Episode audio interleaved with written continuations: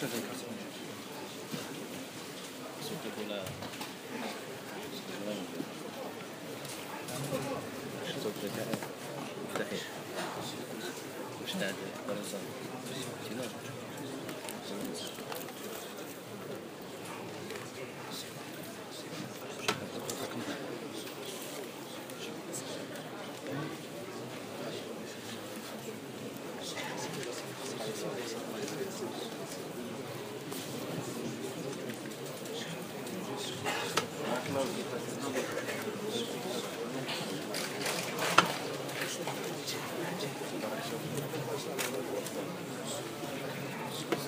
السلام عليكم شيخ. عليكم السلام. أنا عم هيك دقيقة بس. طيب شيخ تفضل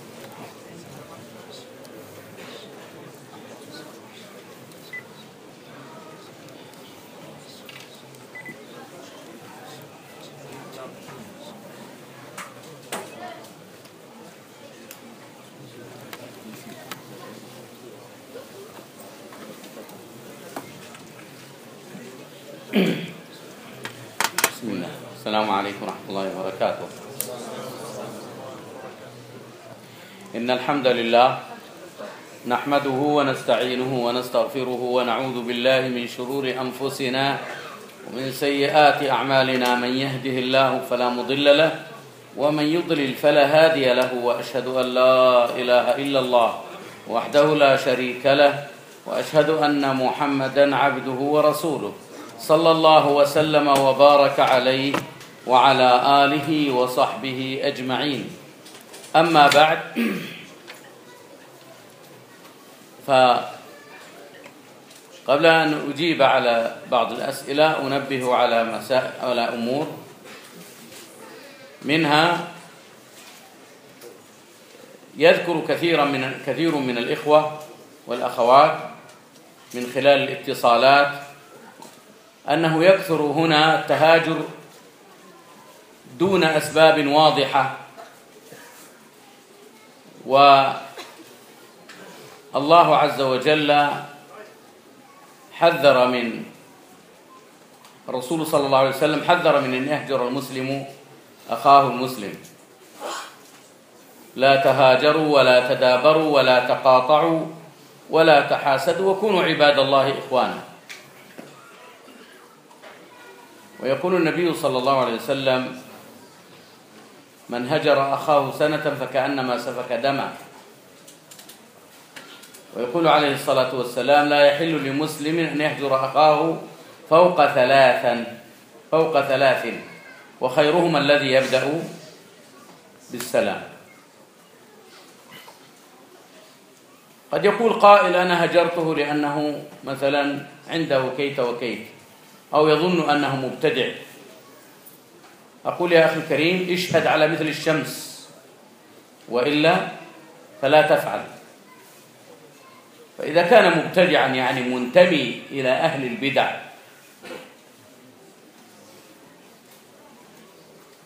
يطبق طقوسهم وينفذ أنظمتهم وينتمي إليهم ويوالي ويعادي عليهم فهذا هو المبتدع الذي يهجر والذي يقرر ذلك هم العلماء بعد أن يعرفوا أمره. وأما كونه يقع في خطأ أو ما يظن أنه خطأ.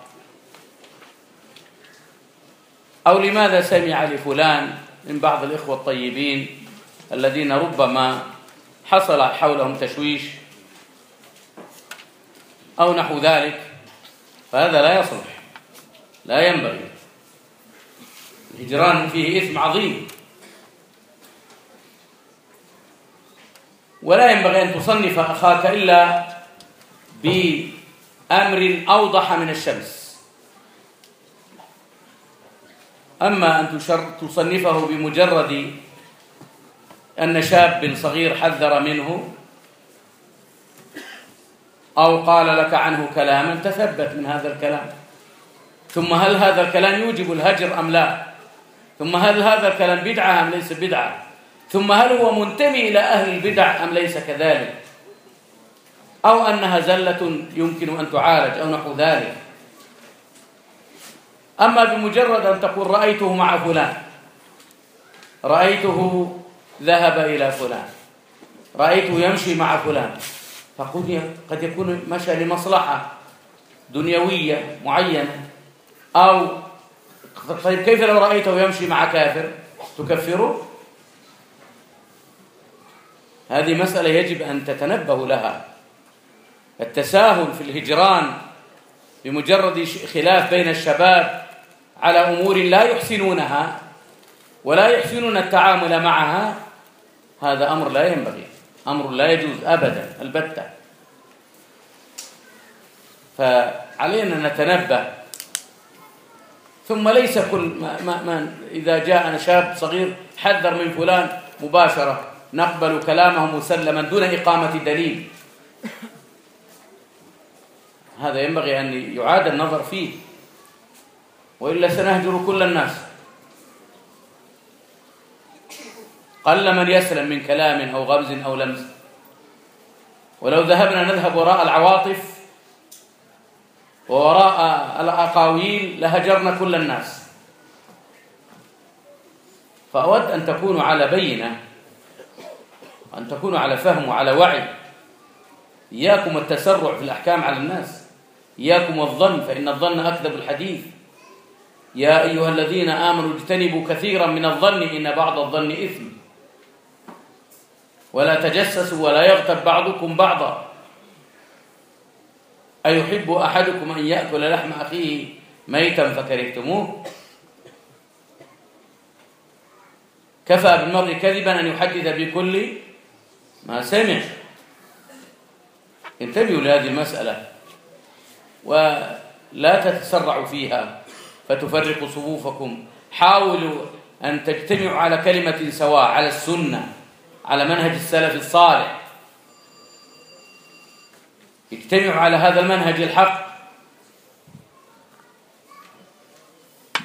وإياكم أن تتسرعوا في الحكم على الآخرين بدون دليل. فإن هذه مسألة تستحق يعني أن يتنبه لها جيدا.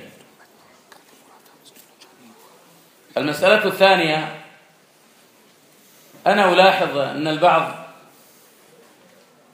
من المجتمع هنا تنتشر فيه الحماقة. جاءت مسائل كثيرة عن الطلاق. لمجرد خلاف بينه وبين زوجته يطلق. وكثير منهم لا يحترم الآخر. لا يصبر على الآخر. يغضب يغضب لأتفه الأسباب. الرسول صلى الله عليه وسلم يقول ليس الشديد بالسرعة وإنما الشديد من يملك نفسه عند الغضب. وسأله رجل أن يوصيه قال لا تغضب. قال أوصني. قال لا تغضب. قال أوصني. قال لا تغضب. مداخل الشيطان ثلاثة. الشهوات والشبهات و والغضب. هذه مداخل الشيطان. فاحذروا منها. واحذرن منها أخواتي المؤمنات. الشيطان يجري من آدم مجرى الدم. وكثيرا ما أوقع الغضب في الكفر. أو أوقع في تشتيت الأسرة أو في طلاق المرأة أو هي تغضب وتطلب الطلاق بدون سبب. بدون سبب شرعي يعني أقصد. فعلى الكل أن يحسن العشرة العشرة. على كل من الزوجين أن يحسن عشرة الآخر وعاشرهن بالمعروف. ولهن مثل الذي عليهن بالمعروف وللرجال عليهن درجة. ثالثا يشكو كثير من الناس مما يظنه سحرا وقد يكون سحرا بالفعل أو مس أو عين أو نحو ذلك. وأسباب ذلك كثيرة. عدم ذكر الله ضعف الإيمان النظر وسماع الأشياء المحرمة.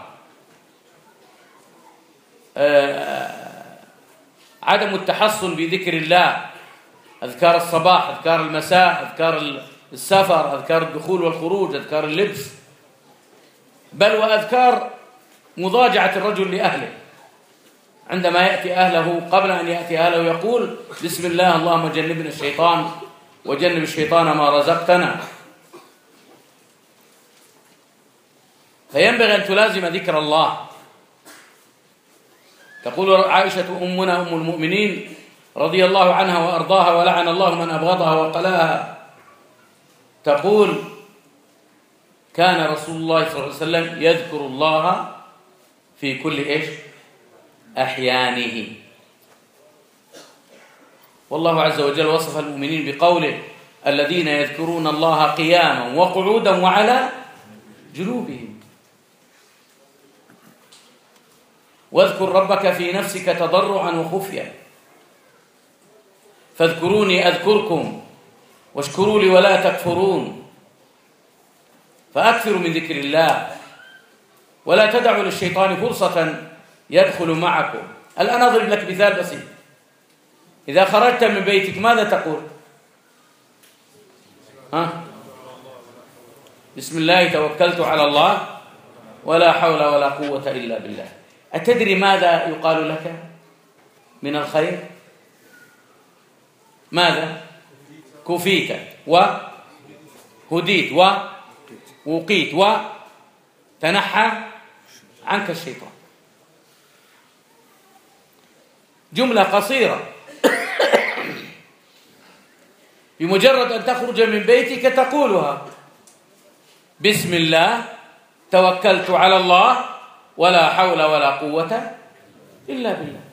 يقال لك كفيت وهديت ووقيت وتنحى عنك الشيطان. هناك ذكر ليس بالطويل. يمكن إذا ذكرته مئة مرة يأخذ منك عشر دقائق. لكن فيه فوائد عظيمة. من قال لا إله إلا الله وحده لا شريك له. له الملك وله الحمد وهو على كل شيء قدير. مئة مرة كان كعدل عشر رقاب. سبحان الله كما أن كأنما اعتقت عشرة من العبيد.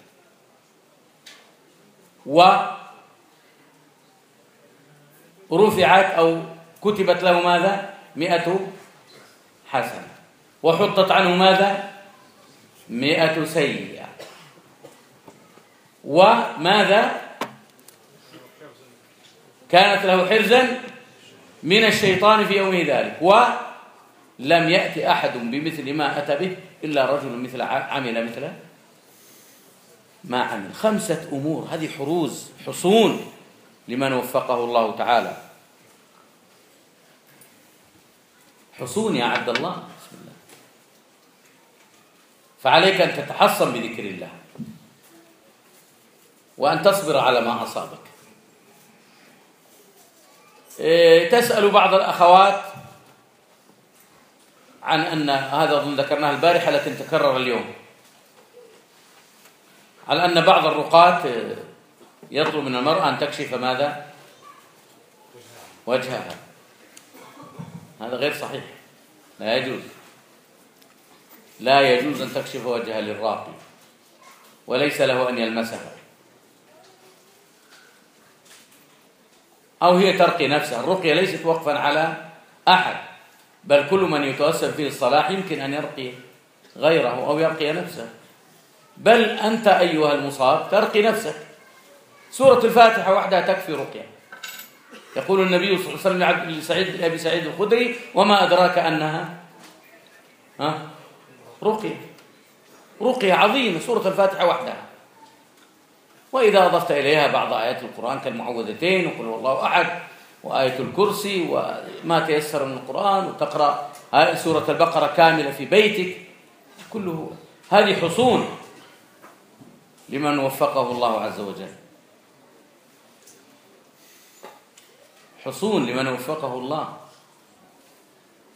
فاجتهدوا في حفظ الأذكار سواء أذكار الصباح أذكار المساء أذكار الدخول والخروج أذكار دخول المنزل أذكار آه، السفر أذكار النوم قيام من النوم كلها تحاول تحفظها. والآن وسائل الحفظ موجودة.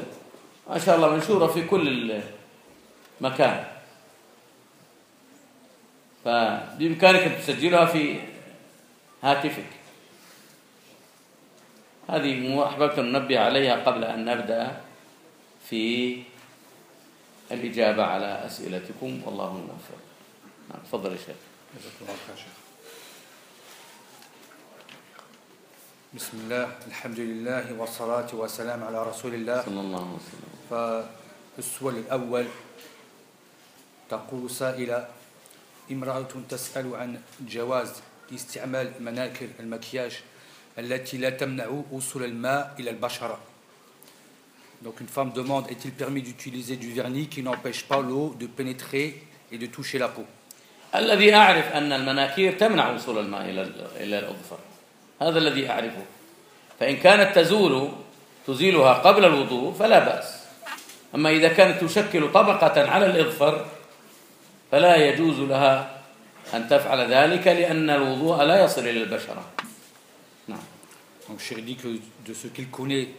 du vernis, c'est qu'il empêche donc l'eau de toucher donc la peau.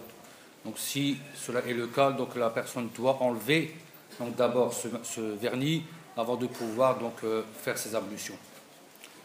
هم بس يقولون بأن هناك في أمريكا والله عاد ما نوع أعرف إذا جديد. كان في نوع لا يمنع وصول الماء لا حرج إذا كان هناك نوع لا يمنع وصول الماء للبشرة لا حرج أما إذا كان يشكل طبقة على الإظفر فإنه لا يصح لا يجوز الوضوء عليه نعم donc Chir dit qu'il ne connaît pas donc le de maquillage qu'il fait ça, mais si réellement il y a un maquillage qui permet l'eau de toucher, qu'il n'y ait pas une couche donc euh, entre l'ongle, c'est-à-dire et l'ongle et, l'eau, en ce moment-là cela est interdit. Mais si réellement donc ce, vernis permet l'eau de toucher l'ongle, en ce moment-là donc il est permis donc de faire ses ablutions avec euh, ce genre de maquillage.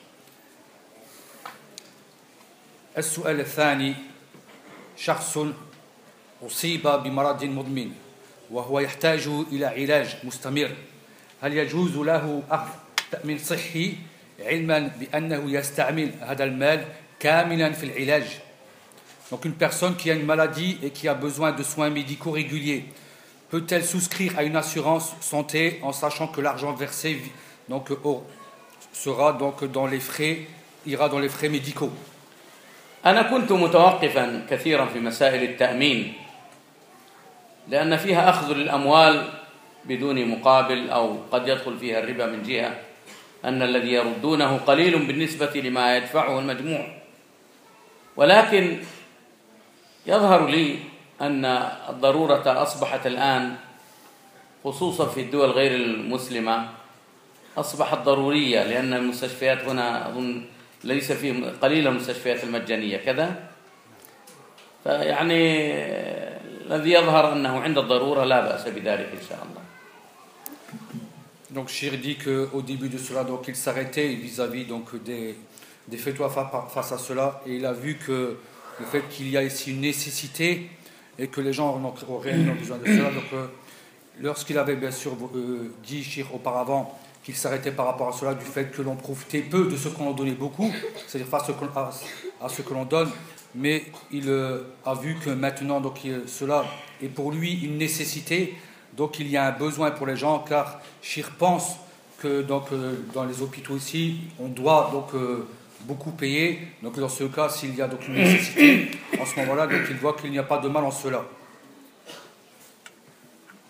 لكن هناك شيء يعني تفضل. كثير من الناس يعني ال- الحكومة هناك تساعد على ذلك. يعني قليل من الناس أنا أقول إذا كان هناك طريق للسلامة من من التأمين فلنباد نفع فلنبتعد عنه. طيب. إذا كان هناك بديل يعفي من التأمين فالأولى عدم الدخول في التأمين.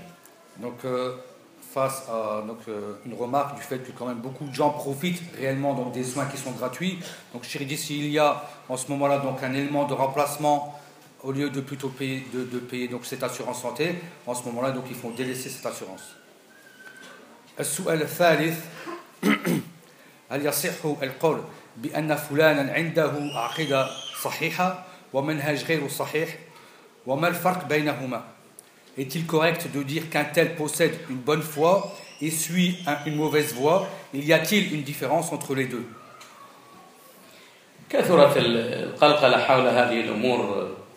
الأولى بالمسلم الأصل في المسلم مسلمي السلامة. ما لم يقع في عقيدة ومنهج مخالف لمنهج السلف بأن يكون منتميا لأهل البدع انتماء صحيحا.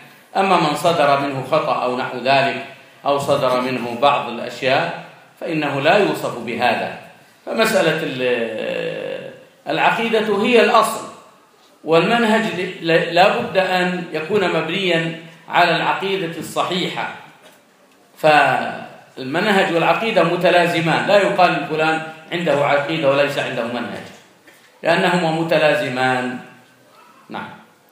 Donc, dit que beaucoup de paroles donc, maintenant existent face à cela. Et il dit aussi que, à l'origine, donc, le musulman, donc, c'est c'est la main de le fait qu'il soit donc, saint de cela, sauf s'il y a donc, une réelle preuve que la personne fasse partie donc, de groupes déviants ou de groupes innovateurs. Sinon, euh, sinon donc, il ne permet pas de pouvoir juger une personne si la, personne aurait commis une erreur ou quelques erreurs comme cela. Donc, il n'est pas permis de pouvoir juger comme cela. Il n'y a pas, et donc le shir dit que normalement si quelqu'un a une bonne foi, il doit aussi avoir normalement donc euh, un, euh, c'est-à-dire une bonne voix du fait que la voix et la foi sont donc euh, ensemble, vont de pair. Et ils sont donc euh, associés obligatoirement. السؤال الرابع ما معنى كل من الألوهية والعبودية في قول ابن عباس رضي الله عنهما إن الله ذو الألوهية والعبودية على خلقه أجمعين Donc quel est le sens de, du mot l'adoration et la divinité Donc l'uluhiyya et l'ubudiyya dans la parole d'Ibn Abbas où il dit Allah est celui qui détient donc la divinité et l'adoration envers toute sa création. هما مترادفان الإله- ال- الألوهية العبودية العبادة مترادفان خلاف خلاصتهما التذلل لله عز وجل والخضوع له وصرف جميع أنواع العبادة له وحده دون سواه Donc ce sont deux mots qui sont à l'origine synonymes et que ces mots-là donc veulent montrer ici donc l'avilissement hein, donc Allah subhanahu wa ta'ala afin d'être humble envers lui dans l'adoration. نعم السؤال الخامس ما حقيقة القزع وما حكمه Sous quelle forme est le qaza, c'est-à-dire la coupe de cheveux, là où il y aurait des cheveux donc en partie, et d'autres où la- la- une partie de la tête serait rasée Et quel est son statut religieux القزع هو أخذ بعض الشعر وترك البعض من الرأس Donc le qaza est le fait donc, donc de raser une partie de la tête et de, de laisser dans, dans une autre partie donc des cheveux. بدون ضرورة Sans qu'il y ait ici donc une nécessité. يعني قد يكون الشخص أحيانا يأخذ مكان من الشعر من مكان معين ل- لغرض كالحجامة والكي Il n'y a pas de problème si la personne donc devait prendre une partie de ses cheveux, c'est-à-dire le qaza, afin de- donc d'effectuer donc ici el hijama ou autre. Amma- C'est-à-dire dans, dans ce de- de domaine du médical. أما إذا كان المقصود هو التزين به وأخذ شع- بعض الشعر وترك البعض سواء للأطفال أو لغير الأطفال فهذا محرم وقد نهى عنه الرسول صلى الله عليه وسلم Si la personne fait cela pour s'embellir, comme certains le font pour des enfants ou autres, donc en ce moment-là, bien sûr, c'est interdit, car ça a été interdit en islam. ويزداد حرمة إذا آه، أخذ الشعر بطريقة فيها تقليد ل- ل- لغير المسلمين Et aussi, donc, spécialement, si la personne donc, veuille ressembler ici aux non-musulmans. مثل بعض الشباب الذين يعني يستعملون يستعملون الخان- الخنافس والسوالف ويأخذون يجعلون شعورهم مثل شعرهم مثل شعو- شعر النساء أو قصة فلان وفلان من غير المسلمين من الراقصين والراقصات ونحو ذلك Donc ici, en vérité, de, dé- de délaisser ses cheveux un peu comme euh, des gens qui sont connus, ou avoir des cheveux comme des femmes, ou avoir des tresses ou autres. Donc tout cela donc, est interdit.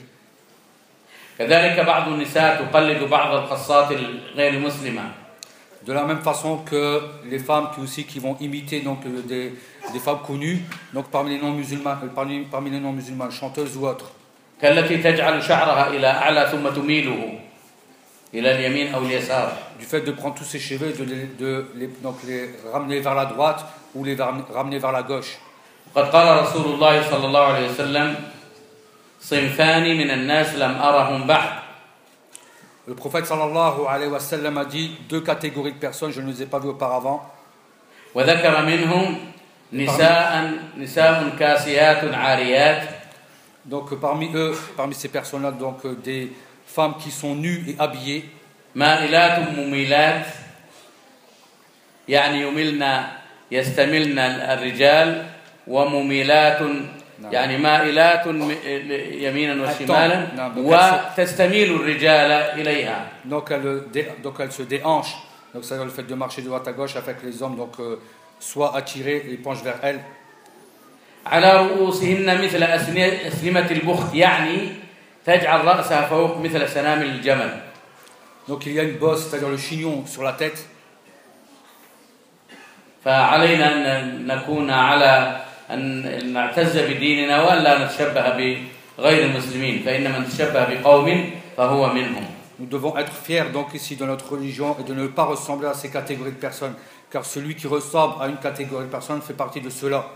حتى أن بعض علمائنا يت- يرى عدم قص المرأة لشعرها إلا لضرورة كمرض ونحوه أنها لا تأخذ منه شيئا إلا لضرورة Donc certains savants ont interdit que la femme coupe ses cheveux, sauf s'il y a une raison médicale. نعم السؤال السادس أنا وزوجي يعني لدينا مبلغا من من مال كاف كي نحج يعني أحج أنا وزوجي ولا وزوجي لا يعمل. نخاف إذا حججنا أن يذهب مالنا في تكاليفه. فهل علينا أن نحج أو نستعمل هذا المال في في التكاليف الأخرى؟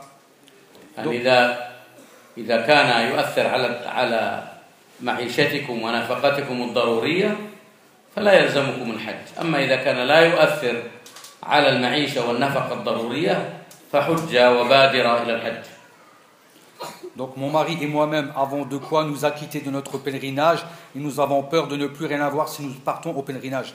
Donc devons-nous accomplir ce pèlerinage ou garder cette somme pour nos dépenses Donc Shir dit que si donc, euh, ce- cet argent-là donc fait cet ar- cet ar- si cet argent-là est dépensé pour le pèlerinage et, ce- donc, euh, et sera donc la cause que vous n'avez plus rien, donc en ce moment-là donc vous, pouvez- vous ne faites pas le hajj. Et si bien sûr cela ne gêne pas en cela, dans ce moment-là, donc euh, empressez-vous d'accomplir le pèlerinage. والضابط في هذا Et la règle en cela, أن يوجد عندهم ما يؤمنهم ويؤمن أولادهم حتى يعودوا من الحج فإن كان الباقي عن ذلك يكفي لحجهم فليحجوا donc si ils ont en plus de cela ce qui sera sécuritaire pour eux et leurs enfants, en ce moment-là, donc euh, ils euh, accompliront le pèlerinage. يعني يكون المال يؤمن أولادهم حتى عودتهم ويؤمن مصاريفهم حتى عودتهم فإن زاد عن ذلك ما يكفي للحج فهما يحج وليبادر إلى ذلك Donc ils ont donc de quoi accomplir le pèlerinage et ainsi que pendant le moment où ils seront en pèlerinage, il y a de quoi donc subvenir aux besoins d'eux-mêmes, et c'est-à-dire aussi de leurs enfants. Dans ce moment-là, ils peuvent donc accomplir ce pèlerinage. وأذكر ما ذكرته البارحة أعيد ما أكرر ما ذكرته البارحة je répète ce que j'ai dit donc من أنه لا يجوز للمرأة أن تحج مع غير ذي محرم qu'il est interdit à, à la femme de d'accomplir le pèlerinage sans qu'il y ait un tuteur avec elle, حتى لو كانت مع مجموعة نساء même si أو elle, مع بعض أقاربها غير المحارم même si elle est avec un groupe de femmes ou certaines personnes de sa famille mais qui ne sont pas donc tuteurs envers elle, فإن ذلك محرم car cela est interdit. نعم السؤال السابع هل دم النازل من المرأة قبل الولادة ينقض الوضوء Est-ce que le sang qui survient peu avant l'accouchement annule les ablutions هو أي دم ينقض الوضوء إذا نزل من من الطريق المعروف؟ لكن لعلها تقول هل يوجب الغسل هل يوجب الغسل؟ أو هل هو يعتبر دم نفاس. يمكن هي تقصد هذا. أما النقض أي دم يخرج من الفرج ينقض الوضوء.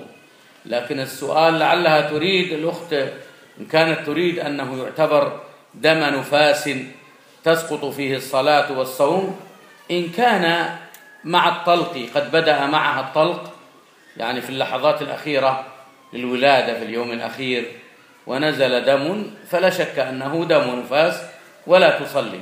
أما إن كان نزيف نزل قبل ذلك بفترة وقد يحصل من بعض النساء أن ينزل دم فاسد قبل الولادة بفترة أو أثناء الحمل فهذا نزيف لا يمنع من من الصلاة ولا يمنع من الصوم.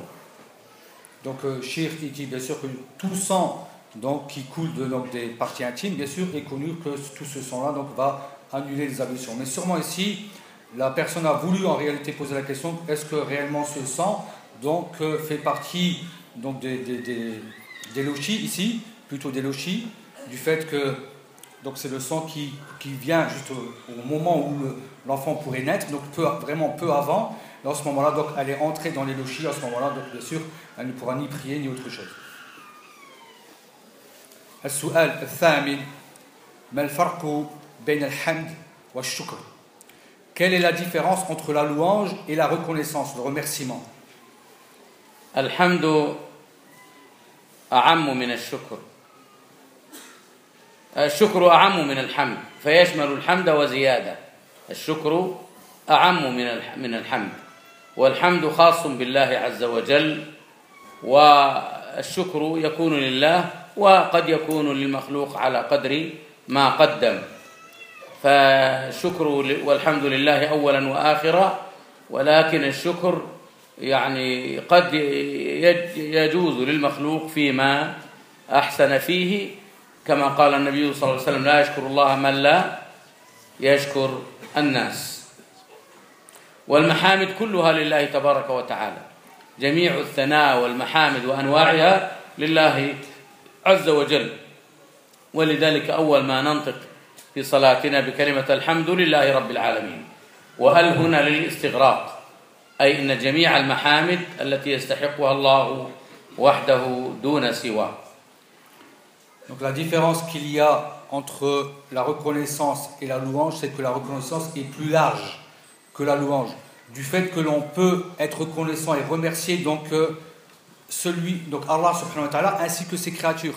Tandis que la louange ne s'y est qu'à Allah subhanahu wa ta'ala. Donc toutes les louanges sont à Allah subhanahu wa ta'ala.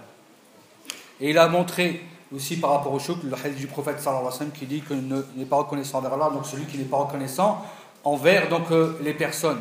Et lorsqu'il a mentionné la louange, il a bien dit que elle, donc le, c'est là, certes la louange est Allah, signifie ici, certes toutes les louanges donc euh, appartiennent à Allah subhanahu wa ta'ala.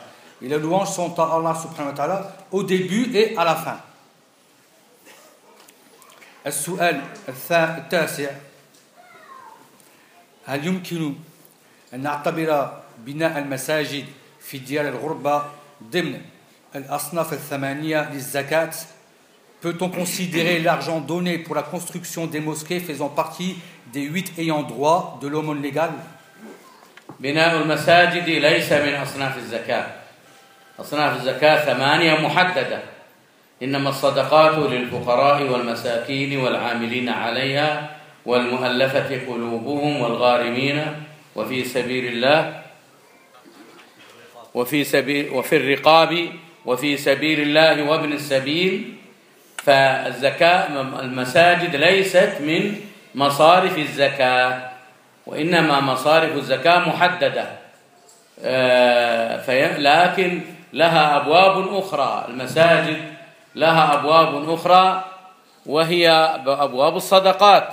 بل إن المساجد الإنفاق فيها له فوائد عظيمة. يقول النبي صلى الله عليه وسلم من بنى لله مسجدا ولو مثل مفحص القضاء القضاء بنى الله له بيتا في الجنة. بنى الله له بيتا في الجنة. فالواجب علينا ولا سيما من من الله عليه بالمال أن يسهم في بناء المساجد فإن في ذلك خيرا عظيما.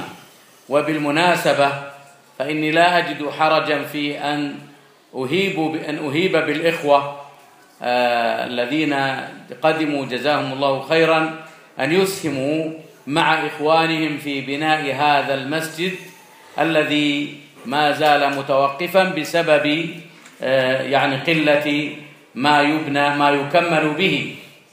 فأهب بالإخوة أن يجتهدوا في ذلك وأن يساهموا مع إخوانهم. في بناء هذا المسجد الذي هم الآن يصلون في هذا في هذا البيت في هذا المكان مؤقتا. هذا ليس هو المسجد وإنما هو مكان مستأجر. أصله مكان مصنع. ولذلك أنا أهب بالإخوة وأطلب من الإخوة أن يتبرعوا لبناء هذا المسجد. وقد أنجز ولله الحمد يمكن نسبة 50% لكن آه، لعل الأمور قد توقفت بعض الشيء. فاجتهدوا في الإسهام مع إخوانكم وعلى الإخوة أن يبين لهم لمن آه، ما المكان الذي يدفع فيه لهذا المسجد. فاجتهدوا وفقني الله وإياكم وتصدقوا وأنفقوا مما رزقكم الله تبارك وتعالى ولا سيما في هذا الباب العظيم في باب بناء المساجد. لعل الله أن يبني لنا ولكم بيوتا في الجنة. Donc la question était sur le fait que est-ce que le fait de donc, donner de l'argent, de la zakat, c'est-à-dire de donner de l'argent pour construire une mosquée, est-ce qu'on peut donner donc de l'argent de la zakat? Donc Shir a dit non, il a, donc il a mentionné les huit catégories donc, euh, dans le verset, les huit catégories, c'est-à-dire de, personnes qui peuvent recevoir donc la zakat, et le fait de construire la mosquée donc, ne fait pas partie de cela. Et après cela, il m'a mentionné que celui qui construit une mosquée pour Allah Azzawajal, ne serait-ce que ne serait-ce l'équivalent d'un nid de pigeon, donc imaginez-vous donc la petitesse, cela donc, donc euh, il aura donc Allah, subhanahu wa ta'ala lui construira donc la même chose une demeure, c'est-à-dire au paradis. Et Shir a profité pour l'occasion pour dire aux gens d'aider donc euh, les gens de cette mosquée qui donc sont qui est donc derrière vous en construction et vous voyez bien qu'ici, donc, c'est un endroit prêté ou loué, donc, pour qu'ils puissent actuellement donc, pouvoir prier avant d'avoir de, terminé donc, la mosquée qui a actuellement en construction. Donc, Shir a insisté sur ce fait. Et aussi, il a insisté pour dire aussi que des gens, alhamdulillah, donc déjà, ils ont commencé, les fondations et autres, ils, ont, sont déjà à peu près à, à 50% du travail. Là, pour l'instant, ils ont arrêté les travaux du fait qu'il manque encore donc aussi des choses à donner. Alhamdulillah, nous, euh, du fait qu'on vit ici, on est témoin, donc du bienfait qu'il y a ici dans cette mosquée-là. Et on demande bien sûr aux musulmans à ce moment-là donc de faire du bien face à ce genre de mosquée qui, donc en plus, comme vous le voyez bien, accepte à donc euh, les savants. Et ça, c'est de ma part le fait de dire qu'il accepte ici les savants. Barakallahu fikum. السؤال التاسع هل اللعنة أشد أم الغضب يعني لعنة الله أم غضب الله كله كلها شديدة. من غضب الله أو لعنه فهو على شر. وقد جمع الله بينهما في قوله قل أنبئكم بشر من ذلك مثوبة عند الله من لعنه الله وغضب عليه وجعل منهم القردة والخنازير. لا شك الكل فيه اللعن هو الطرد من والإبعاد من رحمة الله.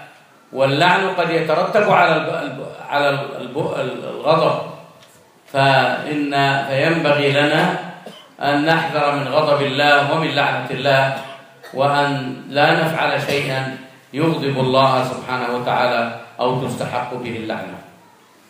Donc est-ce que la malédiction d'Allah est pire que sa colère Donc tous les deux sont graves. Et après, il a mentionné le verset où celui donc, qui reçoit la colère d'Allah ainsi que sa, sa, sa malédiction, et qu'Allah donc fait de eux, les transforme en singes et en porcs. Et après, donc, il mentionne que cela est très grave.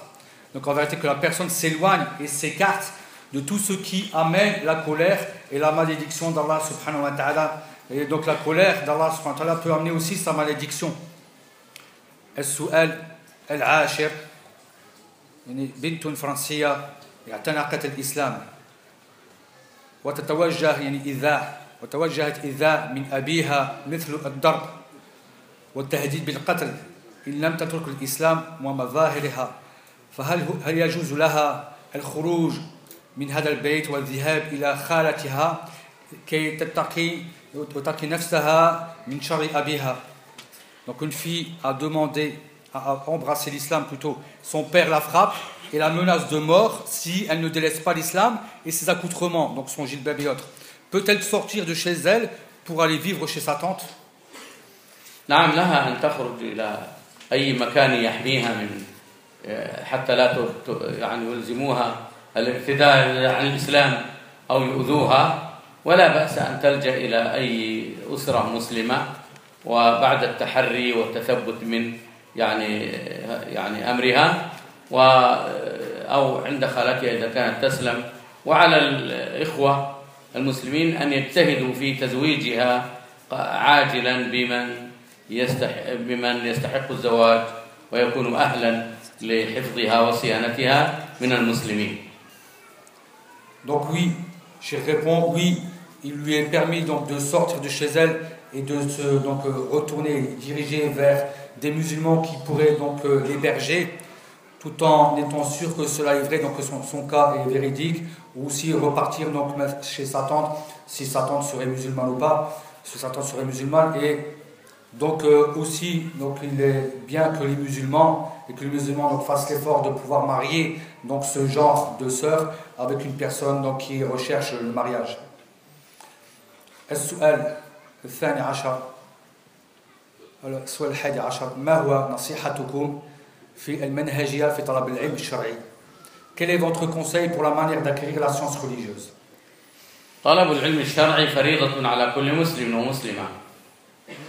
Donc l'apprentissage de la religion, la recherche de, la, la sciences religieuses est une obligation pour tout musulman et musulmane.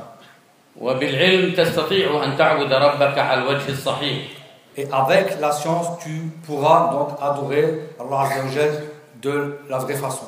والمطلوب من المسلم أن يطلب العلم إلى أن يلقى الله عز وجل يعني إلى أن يموت Et il est demandé aux musulmans d'apprendre sa religion jusqu'à sa mort. ومن سلك طريقا يلتمس فيه علما سهل الله له به طريقا إلى الجنة Celui qui emprunte une voie afin d'apprendre la religion, Allah donc lui facilite euh, par cette voie-là donc la voie d'entrer au paradis. والطريقة المثلى في طلب العلم Et la meilleure façon d'apprendre la religion, c'est que tu prennes la science de, la, bouche donc, des savants qui sont éducateurs. Et que tu sois leur, élève. Et que tu sois donc que tu redoutes, redoubles d'efforts pour cela. Et que tu commences donc selon tes capacités ولا تجهد نفسك فيما لا طاقة لك به et ne fais pas ce dont tu n'as pas la capacité وتبدأ مثلا ببعض المختصرات donc commence par ce qui est résumé وتجتهد في حفظ القرآن et tu aussi donc fais les efforts afin d'apprendre le Coran من المختصرات الم- السهلة المبسطة الثلاثة الأصول parmi donc les résumés faciles donc euh, les trois bases وكتاب التوحيد المجرد عن الشرح في البداية le, donc le livre de l'unicité sans son explication ثم تأخذ ثم تأخذ بعض المختصرات في الكتاب et aussi donc tu prendras aussi donc certains résumés de ce livre مثل كتاب الجديد donc comme le livre le nouveau donc Al-Jadid شرح كتاب التوحيد explication de Kitab al-Tawhid وهو سؤال وجواب على كل الكتاب donc ce sont des questions et réponses pour tout le livre للشيخ آه، عب- القر- محمد للشيخ عبد محمد القرعاوي donc Cheikh Mohammed al-Qara'awi ويجتهد من- مثلا في ال- مثلا يبدا بالاربعين النوويه وببعض المختصرات الاخرى ثم ينتقل شيئا فشيئا et il apprend aussi donc les 40 hadiths de Nawawi et autres et bien sûr après il monte de niveau petit à petit ثم ان كان لم يجد علماء يتتلمذ عليهم et s'il ne trouve pas de savants auprès, de, auprès desquels il peut apprendre فانه يحاول قراءه كتبهم واشرطتهم من خلال الوسائل المتاحه donc il essaye donc d'apprendre d'après leurs livres et leurs audios donc dans les moyens qui sont connus actuellement ويتصل بمن استطاع منهم et il téléphone s'il peut à certains d'entre eux ويكون رائده في هذا الاخلاص في طلب العلم qu'ils soient sincères dans le, le fait de rechercher la science لان طلب العلم عباده car c'est une adoration النبي صلى الله عليه وسلم قال من جاء إلى هذا المسجد لا يريد إلا العلم فهو كالمجاهد في سبيل الله Le prophète sallallahu alayhi wa sallam a dit que celui qui vient donc à cette mosquée, il ne veut que l'apprentissage de la religion, donc euh, aura donc le, le, le, c'est-à-dire le, l'idée comparable donc à celui qui est en combat pour la, pour la voie d'Allah. نعم. السؤال الثاني عشر. أنا شاب فرنسي الأصل. ومن الله علي بالإسلام. الحمد لله. علمني إمام إمام المسجد صفة الوضوء. وأمرني أن أغسل يدي من المعصم إلى المرافق إلى المرفق بدون غسل اليد. وأخبرني إمام آخر بأن الوضوء باطل وصلاتي منذ أن أسلم يعني باطل فهل هذا صحيح؟ Donc je suis un jeune converti, l'imam m'a appris la description de l'ablution, de l'ablution et m'a ordonné de laver mon bras à partir des poignets jusqu'au coude.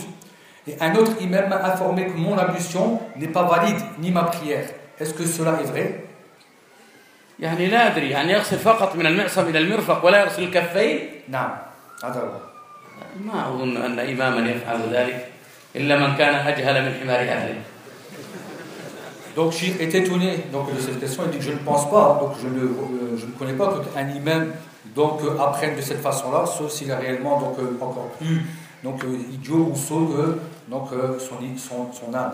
وأقترح على الشاب الذي أسلم كما قال إن كان قد أسلم حديثا أن يلتقي ببعض الإخوة هنا ويعلمونه كيفية الوضوء Donc je conseille à ce jeune donc, de, de rencontrer ici certains jeunes afin qu'ils lui apprennent comment s'ablutionner.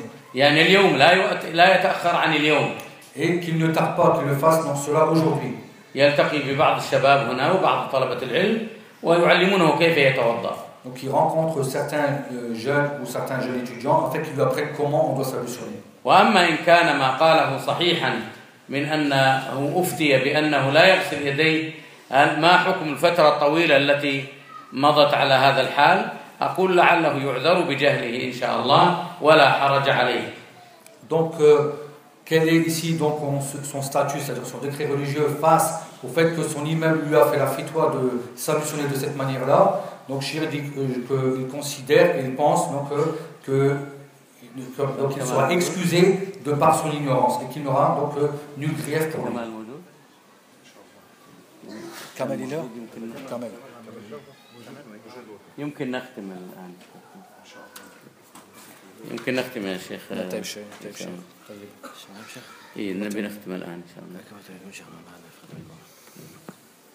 آه، لعلنا نكتفي بهذا وأسأل الله لي ولكم التوفيق والسداد. صلى الله وسلم وبارك على نبينا محمد وعلى آله وصحبه أجمعين. بارك الله فيكم شيخ. حاول يا شيخ عمار تطلبون الشاب هذا الذي نعم. الفرنسي وعلموه كيف يتوضأ طيب شيخ نادوه إلى المنصة هنا نعم. وعلموه السلام عليكم si le jeune réellement donc euh, قل صاحب السؤال قل يتقدم عندكم يأتي عندكم Donc celui qui a posé la question ici, donc il ne sait toujours pas comment s'habituer, qu'il vienne ici, afin qu'on lui donne, donc qu'on- qu'on fasse que certains de nos frères donc, vont lui expliquer comment donc euh, s'habituer.